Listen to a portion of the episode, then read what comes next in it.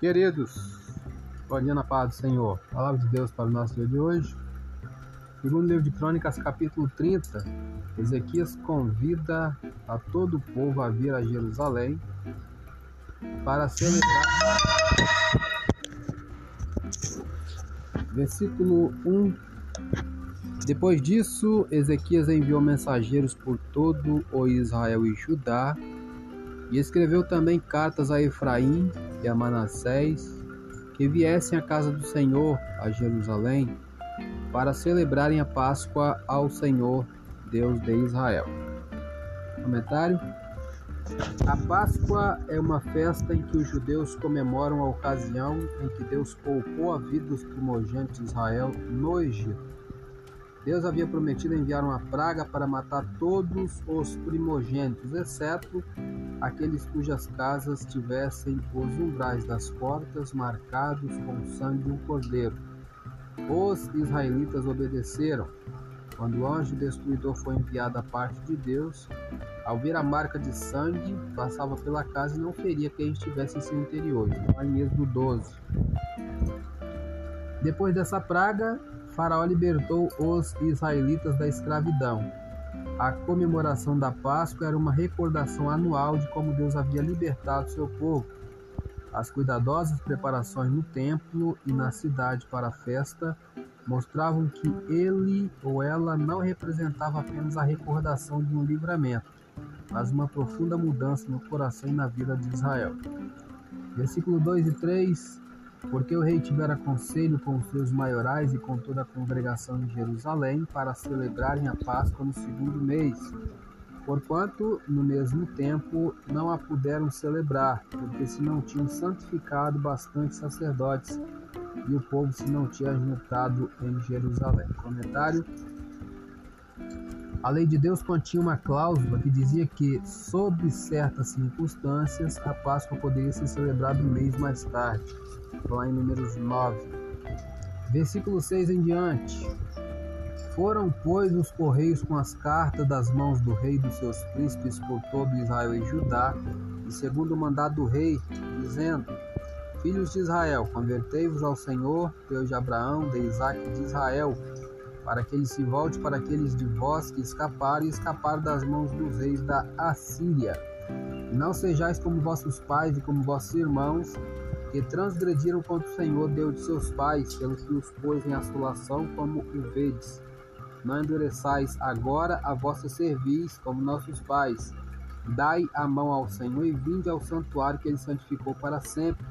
E servi ao Senhor vosso Deus, para que o ardor da sua ira se desvie de vós porque em vos convertendo ao Senhor, vossos irmãos e vossos filhos acharão misericórdia perante os que os levaram cativos e tornarão a esta terra.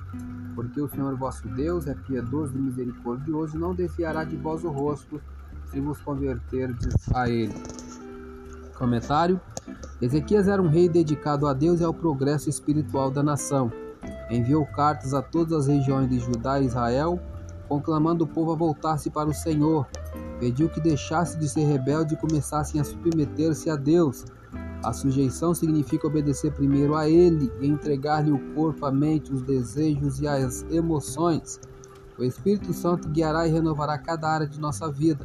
Só então seremos capazes de moderar nosso obstinado egoísmo. Versículo 10: E os correios foram passando de cidade em cidade, pela terra de Efraim Manassés até Zebulon porém riram-se e zombaram deles. Comentário: O reino do norte havia sido recentemente conquistado pelos assírios, e a maioria dos líderes israelitas havia sido levado levada para terras distantes. Ezequias enviou uma proclamação ao pequeno número de remanescentes que ainda permaneceram na nação. Convidou-os para a celebração da Páscoa, no versículo 1 que lemos, porém a maioria respondeu com desprezo e escárnio. As pessoas podem ridicularizar-nos quando pretendemos promover a renovação e o crescimento espiritual. Será que estaríamos preparados para enfrentar a zombaria por causa da nossa fé? Quando chegar a sua vez, não vacile. Como Ezequias, permaneça firme em suas convicções e Deus honrará você. Versículo 11: Todavia, alguns de Azer e de Manassés e de Zebulon se humilharam e vieram a Jerusalém. Comentário: As pessoas convidadas para a Páscoa escarneceram dos mensageiros de Ezequias, mas algumas aceitaram o convite. Nossos esforços para falar de Deus muitas vezes são recebidos com a mesma atitude. Muitos zombarão de nosso convite para aceitarem a Cristo, mas isso não deve impedir-nos de procurar alcançá-los. Se você aceitar e reconhecer que o desprezo pelo Evangelho é algo comum, poderá prevenir-se contra o possível sentimento de rejeição pessoal. Lembre-se de que o Espírito Santo convence e condena. Nossa tarefa é convidar e incentivar outros a respeitar e obedecer a Deus, assim como a crer e receber suas promessas. Versículo 14: E levantaram-se e tiraram os altares que havia em Jerusalém, também tiraram todos os vasos de incenso e os lançaram no ribeiro de Cedron. Comentário: Assim como os sacerdotes purificaram o templo, lá em 2 Crônicas 29, no capítulo anterior, as pessoas eliminaram os ídolos da cidade e purificaram-se para a adoração, neste capítulo, versículo 17 a 19. Até os bons reis de Judá encontraram dificuldade para livrarem-se dos ídolos e dos altares dos santuários pagãos, segundo Reis 14 e segundo Crônicas 20. Finalmente, com a ajuda do povo, Ezequias terminou sua tarefa. Ainda o versículo 15, então sacrificaram a Páscoa no dia 14 do segundo mês, e os sacerdotes levitas se envergonharam e se santificaram e trouxeram o local da casa do Senhor. Comentário o povo era tão zeloso em relação à celebração da Páscoa e às ofertas para o templo que os sacerdotes levitas se envergonharam por não compartilhar o mesmo entusiasmo. O fervor da fé popular motivou os ministros a entrar em ação. Hoje, o fervor dos membros das igrejas também pode ser uma motivação especial para os ministros do Evangelho, a fim de que mantenham seu constante entusiasmo pela obra de Deus. A igreja precisa continuar tendo os bons exemplos de fé.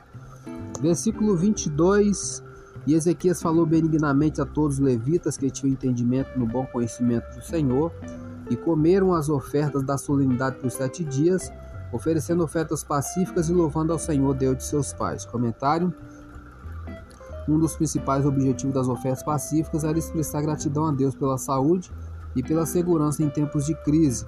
Versículo 26 e houve grande alegria em Jerusalém, porque desde os dias de Salomão, filho de Davi, rei de Israel, tal não houve em Jerusalém. Comentário para terminar. Há mais de 200 anos essa celebração não era realizada em Jerusalém. Que Deus nos abençoe. Amém.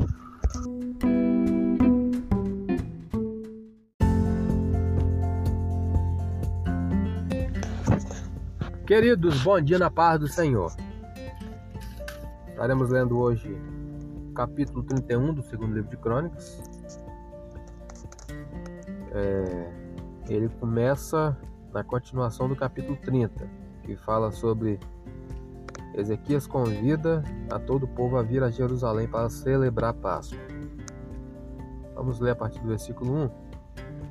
E acabando tudo isso, todos os israelitas que ali se achavam saíram à cidade de Judá e quebraram as estátuas, cortaram os bosques, derribaram os altos e altares por todo Judá e Benjamim, como também Efraim e Manassés, até que tudo destruíram. Então tornaram todos os filhos de Israel, cada um para sua possessão, para as cidades deles. E aqui termina o capítulo 30, né, que é o início do capítulo 31. A partir do versículo 2, Ezequias regula as turmas dos sacerdotes levitas. E estabeleceu Ezequias as turmas dos sacerdotes levitas, segundo as suas turmas, a cada um segundo o seu ministério, ao sacerdote levita para o holocausto e para as ofertas pacíficas, para ministrarem e louvarem e cantarem as portas dos arraiais do Senhor. Também estabeleceu a parte da fazenda do rei para os holocaustos, para os holocaustos da manhã e da tarde, para os holocaustos do sábado, das festas da lua nova e das solenidades, como está escrito na lei do Senhor. Versículo 4 a 8. E ordenou ao povo moradores de Jerusalém que desse a parte dos sacerdotes levitas para que se pudessem dedicar à lei do Senhor. E depois que essa ordem se divulgou, os filhos de Israel trouxeram muitas primícias de trigo e de mosto, de azeite, de mel e de toda a novidade do campo. Também os dízimos de tudo trouxeram em abundância. E os filhos de Israel e de Judá, que habitavam na cidade de Judá, também trouxeram dízimos das vacas, das ovelhas, dízimo das coisas sagradas e foram consagrados ao Senhor seu Deus e fizeram muitos montões. No terceiro mês começaram a fazer os primeiros montões e no sétimo mês acabaram. Vindo, pois, Ezequias e os príncipes e vendo aqueles montões, bendisseram ao Senhor e ao seu povo de Israel. Comentário, versículo 4 até o 8. Ezequias retomou a prática de dar dízimo. Cada cidadão deveria contribuir com a décima parte de sua renda. O total arrecadado seria enviado ao sacerdote aos levitas para seu sustento. Assim poderiam dedicar integralmente sua vida para servir a Deus e ministrar ao povo. O povo respondeu à ordem do rei de forma imediata e generosa. A obra de Deus precisa do suporte do povo de Deus. Será que ele recebe regularmente um percentual digno de sua renda? A generosidade transforma as nossas ofertas em atos muito agradáveis para nós e para Deus. Como a, como a igreja seria diferente se todos os crentes seguissem o exemplo acima de maneira consistente. É o exemplo que acabamos de citar. Versículo 20 e 21. E assim fez Ezequias em todo o Judá, e fez o que era bom e reto e verdadeiro perante o Senhor seu Deus.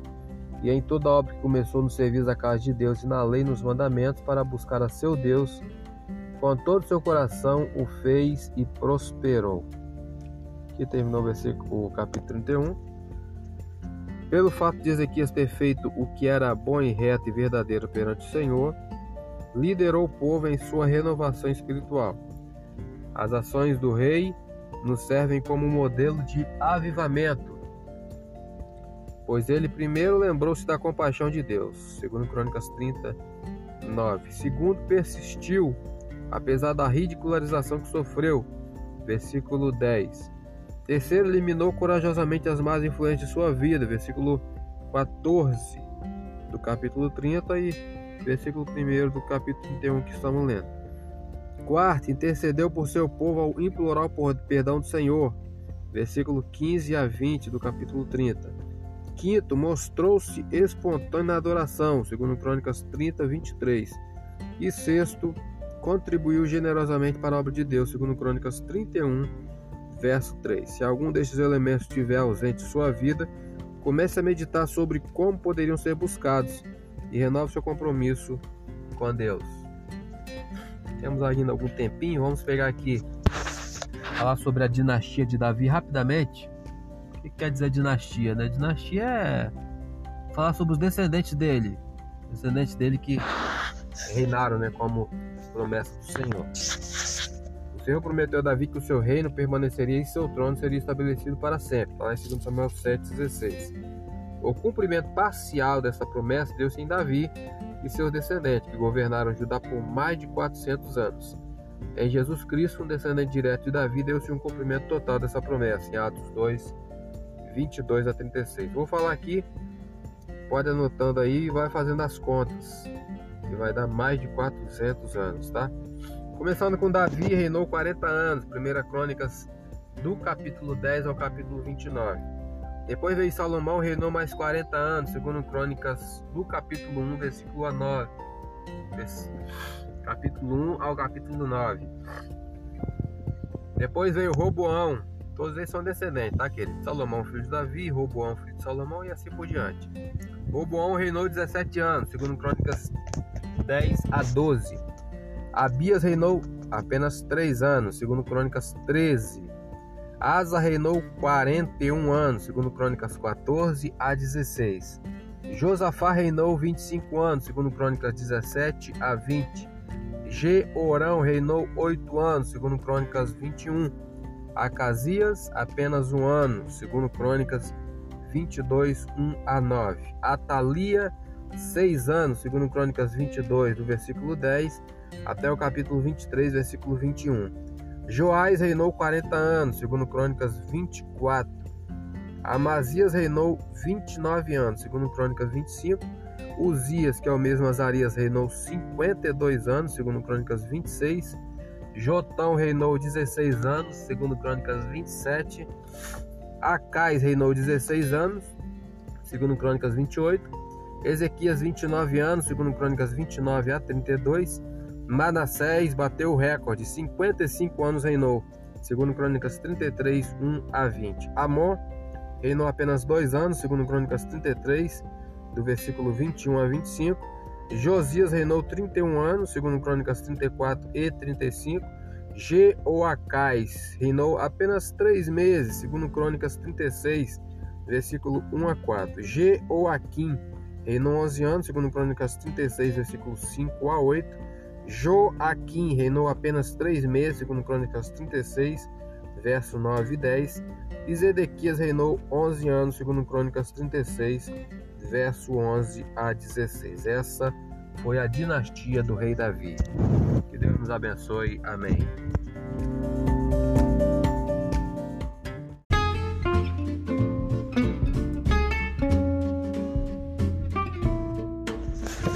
Capítulo 32 do segundo livro de Crônicas. Senaqueribe invade Judá e Deus destrói o seu exército. Versículo 1. Depois dessas coisas e dessa fidelidade, veio Senaqueribe, rei da Síria, e entrou em Judá e acampou-se contra as cidades fortes e intentou separá-las para si. Comentário. Na época de Ezequias, a Síria era um grande império, controlava a maior parte do Oriente Médio.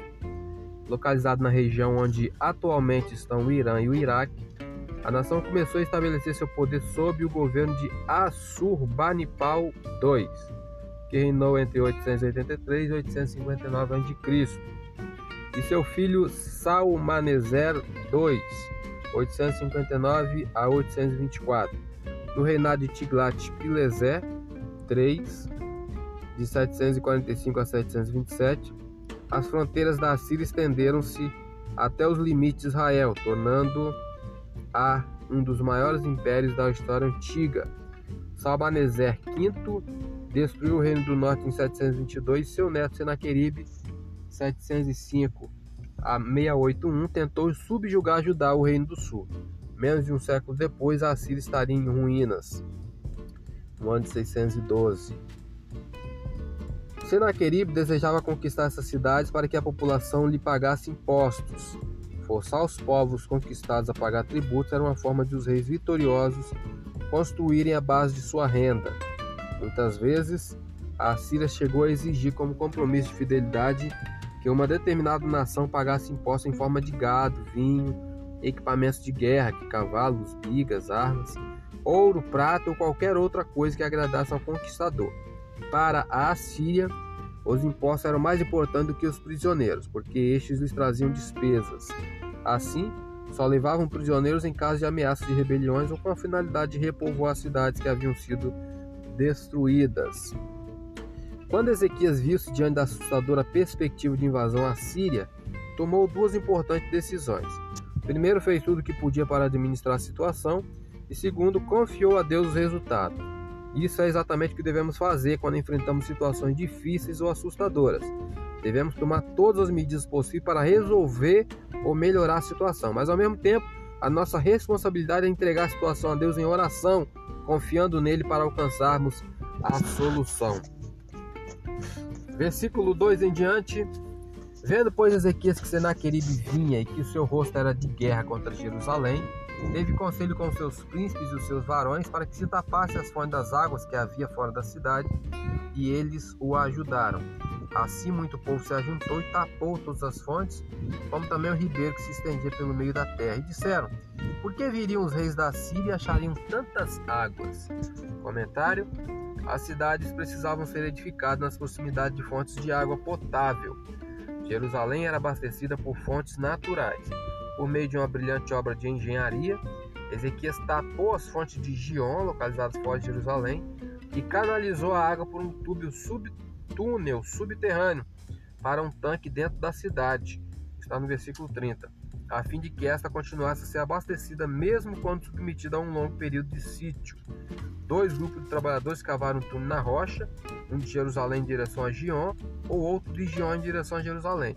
Ambos se encontraram na metade do caminho e escreveram detalhes sobre a escavação e que ela havia terminado.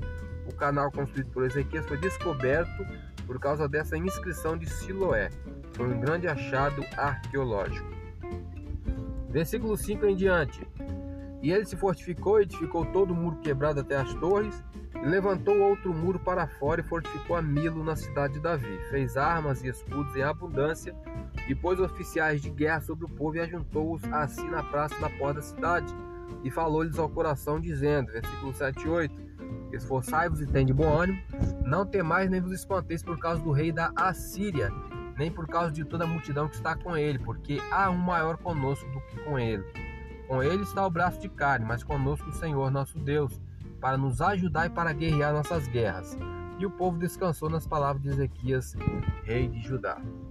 Comentário: Ezequias podia ver com os olhos da fé. O número de seus inimigos nada significaria enquanto estivesse com o Senhor. A vitória vem não por força nem por violência, mas pelo meu espírito, diz o Senhor dos Exércitos. Zacarias 4, versículo 6. Ezequias podia, com toda a confiança, encorajar seus soldados, porque não tinha dúvida sobre como se encontrava perante Deus. Você está com o Senhor?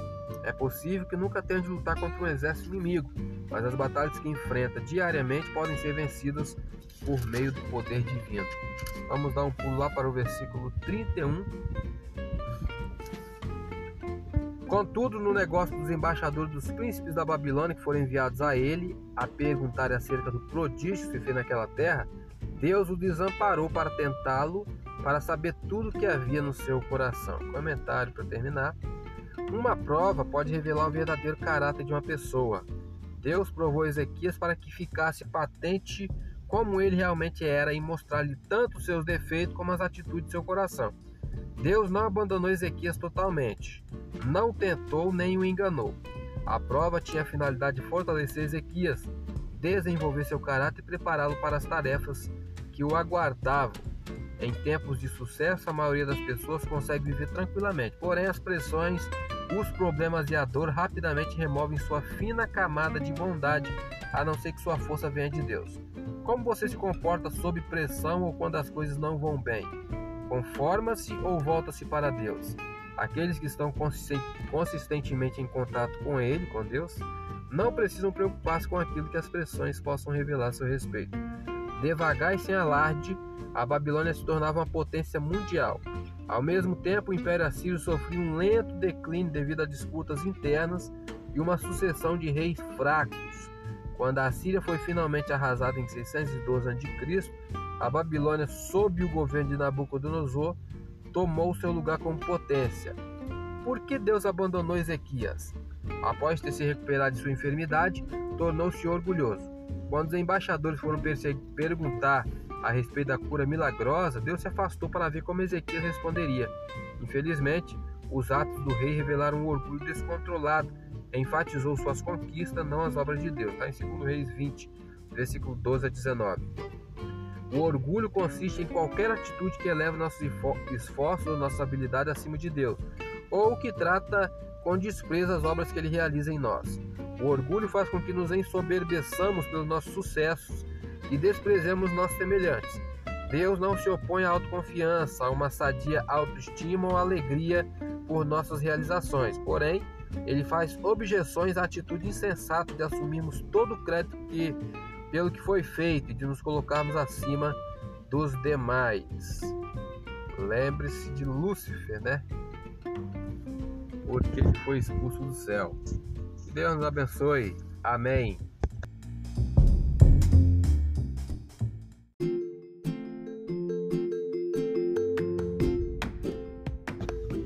Queridos, bom dia na paz do Senhor. Mais uma semana se iniciando. Nova lição, lição de número 4, que tem como título A Igreja e o Reino de Deus. Textual, Marcos 1,15 nos diz: O tempo está cumprido e o reino de Deus está próximo. Arrependei-vos e crede no Evangelho. Verdade prática: pregar a mensagem do reino de Deus é uma importante missão da igreja. A leitura diária de hoje, segunda-feira, vai falar sobre a universalidade do reino de Deus. Salmo 47, versículo 7 nos diz: Pois Deus é o rei de toda a terra Cantai louvores com inteligência. A leitura bíblica em classe bem curtinha, Marcos 1, versículos 14 a 17 nos diz: E depois que João foi entregue à prisão, veio Jesus para a Galiléia, pregando o evangelho do reino de Deus e dizendo: O tempo está cumprido e o reino de Deus está próximo. Arrependei-vos e crede no evangelho. E andando junto ao mar da Galileia, viu Simão e André, seu irmão, que lançavam a rede ao mar, pois eram pescadores. E Jesus lhes disse: Vinde após mim, e eu farei que sejais pescadores de homens. Temos aqui um plano de aula na revista Professor, a introdução.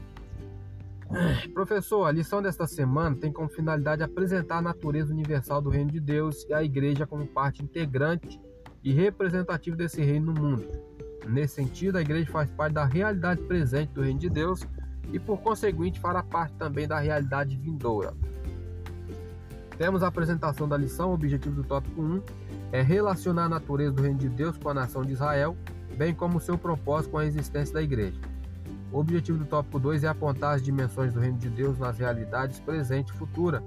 E o objetivo do tópico 3 é destacar a igreja como projeto de Deus e expressão de seu reino na plenitude dos tempos. A motivação: Nosso Senhor afirmou que o reino de Deus não tem aparência visível, como se estivesse localizado em uma posição geográfica. Antes, o reino de Deus, disse Jesus, está entre vocês. Lucas 17, 20 e 21. Isso significa que a natureza do reino é espiritual. Ele se manifesta por meio da justiça, paz e alegria do Espírito. A maior vitória do reino de Deus é sobre o pecado, a morte e Satanás.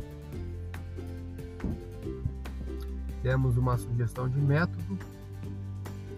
Nessa lição, é, a classe aprenderá que há uma distinção entre igreja e reino de Deus. Ambos possuem características específicas que estão presentes nas escrituras sagradas. É... Vamos estudar com maiores detalhes que o reino de Deus é mais abrangente. A igreja, porém, está inserida no reino de Deus. Conclusão da lição: a aplicação. A igreja tem a responsabilidade de transmitir a mensagem do reino de Deus ao mundo. Essa missão só pode ser alcançada a partir do testemunho vivo dos crentes que coadune os ensinamentos da palavra de Deus com um estilo de vida que expresse a prática de boas obras. Palavra-chave dessa lição é reino.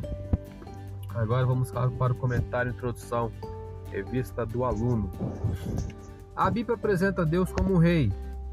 Estamos abertos aqui em Salmos 47, lemos o versículo 7. Vamos ler o versículo 6 agora que diz, ó: Cantai louvores a Deus, cantai louvores, cantai louvores ao nosso rei cantai louvores.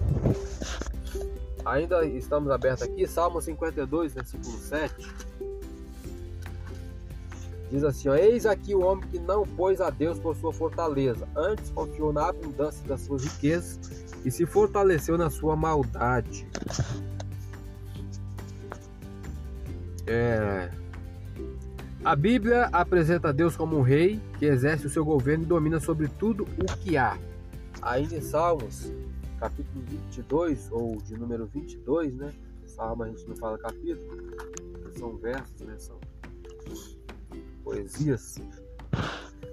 22, versículo 28, nos diz assim: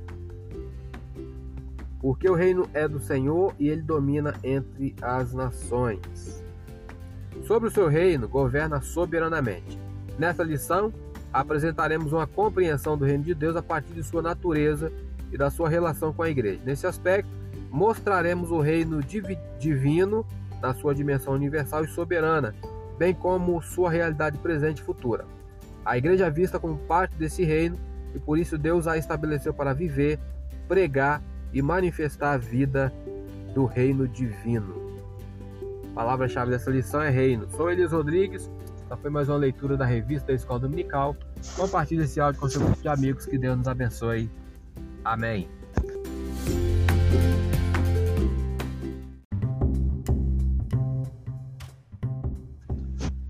Queridos, bom dia na paz do Senhor. Leitura da revista da Escola Dominical, lição de número 4, que tem como título A Igreja e o Reino de Deus.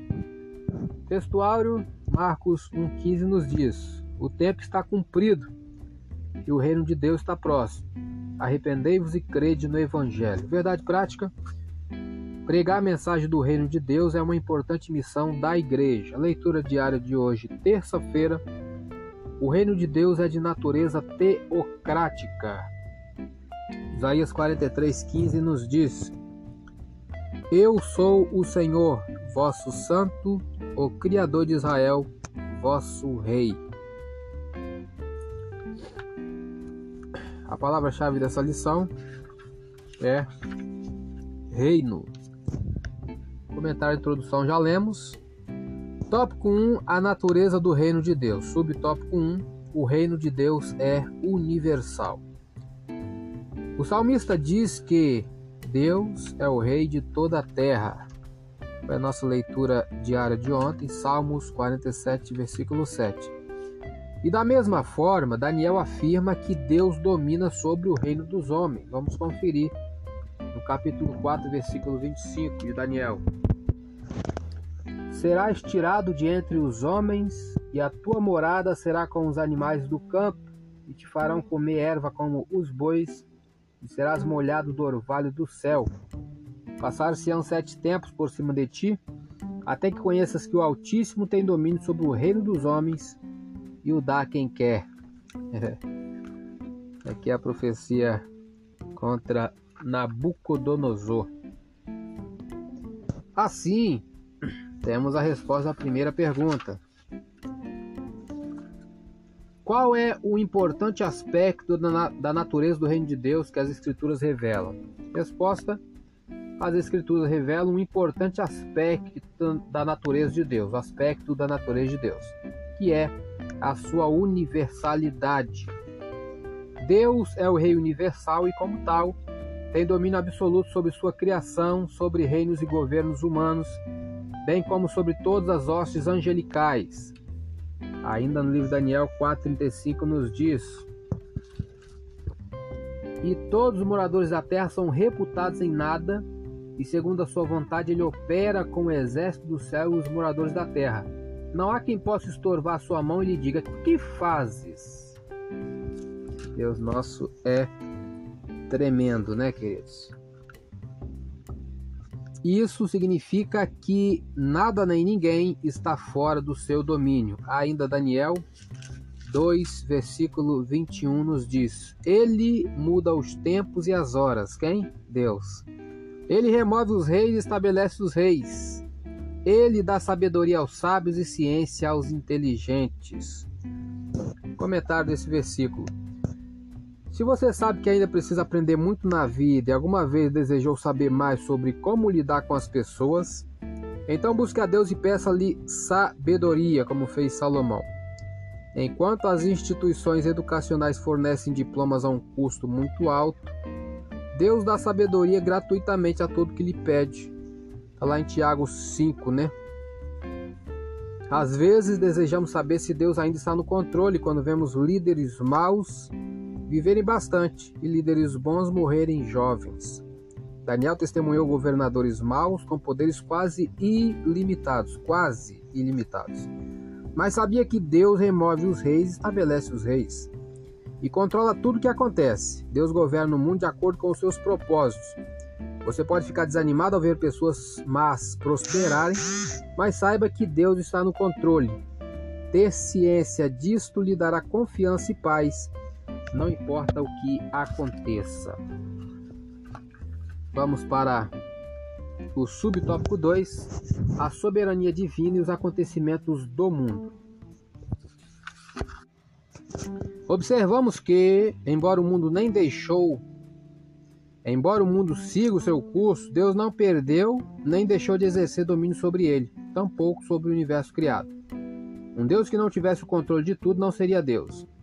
E isso não significa dizer que ele seja a causa de tudo que acontece no mundo. Significa que, embora os homens e até mesmo o diabo e seus demônios tenham liberdade e permissão para agirem neste mundo, contudo, essas ações não se sobrepõem a soberania de Deus. Assim Deus domina sobre todos. Salmo 103, verso 19. Salmo 103 bem conhecido, né? Bendize a minha mão, Senhor, e tudo que em mim bendiga ao seu santo nome. Vamos ver o que diz o versículo 19. O Senhor tem estabelecido seu trono nos céus e o seu reino domina sobre tudo. Sou Elias Rodrigues, essa foi mais uma leitura da revista da Escola Dominical. Compartilhe esse áudio com seu grupo de amigos. Que Deus nos abençoe. Amém.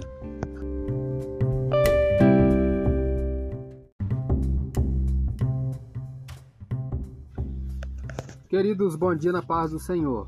Capítulo 33 do segundo livro de Crônicas. A idolatria de Manassés. É... Vamos começar a ler a partir do versículo 6.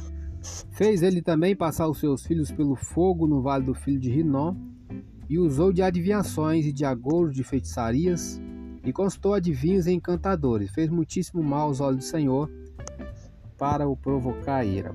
É, comentário: A feitiçaria consiste em usar o poder do mal. A adivinhação consiste em predizer o futuro através de presságios. A partir do versículo 11, o cativeiro de Manassés, sua oração e morte. Pelo que o Senhor trouxe sobre ele os príncipes do exército do rei da Síria, os quais prenderam Manassés entre os espinhais e o amarraram com cadeias e o levaram à Babilônia. E ele, angustiado, orou deveras ao Senhor seu Deus e humilhou-se muito perante o Deus de seus pais. Ele fez oração e Deus se aplacou para com ele e ouviu a sua súplica e o tornou a trazer a Jerusalém ao seu reino. Então reconheceu Manassés que o Senhor é Deus. Comentário: Entre 652 e 648 a.C., a Babilônia se rebelou contra a Assíria. Essa rebelião foi vencida, porém a Assíria pode ter suspeitado que Manassés deu apoio à Babilônia. Isso explicaria por que este foi levado a julgamento na Babilônia, não em Nínive, capital da Assíria. Em uma lista de reis perversos, Manassés poderia ser apontado como o pior. Sua vida foi uma coleção de iniquidades. Ele adorou ídolos, sacrificou seus filhos e profanou o templo. Entretanto, no fim, reconheceu seus pecados e pediu perdão a Deus, que ouviu seu clamor. Se o Senhor perdoou Manassés, certamente pode perdoar qualquer pessoa. Será que você está sob o peso de uma grande culpa? Ou duvida que alguém possa perdoar o que fez? Tome coragem, ninguém está fora do alcance da misericórdia de Deus. Versículo 17 em diante, mas ainda o povo sacrificava nos altos, mas somente ao Senhor seu Deus. Comentário: Embora o povo adorasse somente a Deus, faziam-no de forma errada. Deus havia dito que os sacrifícios deveriam ser oferecidos nos locais determinados, conforme Deuteronômio 12. Isso evitaria que os rituais de adoração fossem mudados e que os israelitas sofressem a perigosa influência da religião e das práticas pagãs. Infelizmente, eles continuaram a usar locais de culto pagão e não percebiam que adotaram práticas contrárias à lei de Deus e que o desagradavam. Estavam misturando as crenças religiosas. Isso leva a confusão a respeito de quem Deus realmente é. Devemos acautelar-nos para que influências seculares sutis não venham distorcer a nossa adoração. Versículo 18 em diante, para terminar. O resto, pois, dos atos de Manassés e a sua oração ao seu Deus e as palavras dos videntes que lhe falaram em nome do Senhor, Deus de Israel, eis que estão no livro da história dos reis de Israel. E a sua oração, como Deus se aplacou para com ele, e todo o seu pecado e a sua transgressão, e os lugares onde edificou alto e pôs bosques e imagens de escultura, antes que se humilhasse, Eis que está tudo escrito no livro dos videntes. Dormiu Manassés com seus pais e o sepultaram em sua casa. Amon, seu filho, reinou em seu lugar. A partir do versículo 21, reinado de Amon e a sua impiedade. Era Amon da idade de 22 anos quando começou a reinar, e dois anos reinou em Jerusalém. Fez o que era mal aos olhos do Senhor, como havia feito Manassés seu pai, porque Amon sacrificou a ídolos, ou melhor, sacrificou a todas as imagens de escultura que Manassés seu pai tinha feito e as serviu. Mas não se humilhou perante o Senhor como Manassés seu pai se humilhara. Antes multiplicou a mão, a mão os seus delitos. E conspiraram contra ele os seus servos e o mataram em sua casa. Porém, o povo da terra feriu todos quantos conspiraram contra o rei Amon, e o povo da terra fez reinar em seu lugar a Josias, seu filho. Que Deus nos abençoe com essa palavra. Amém.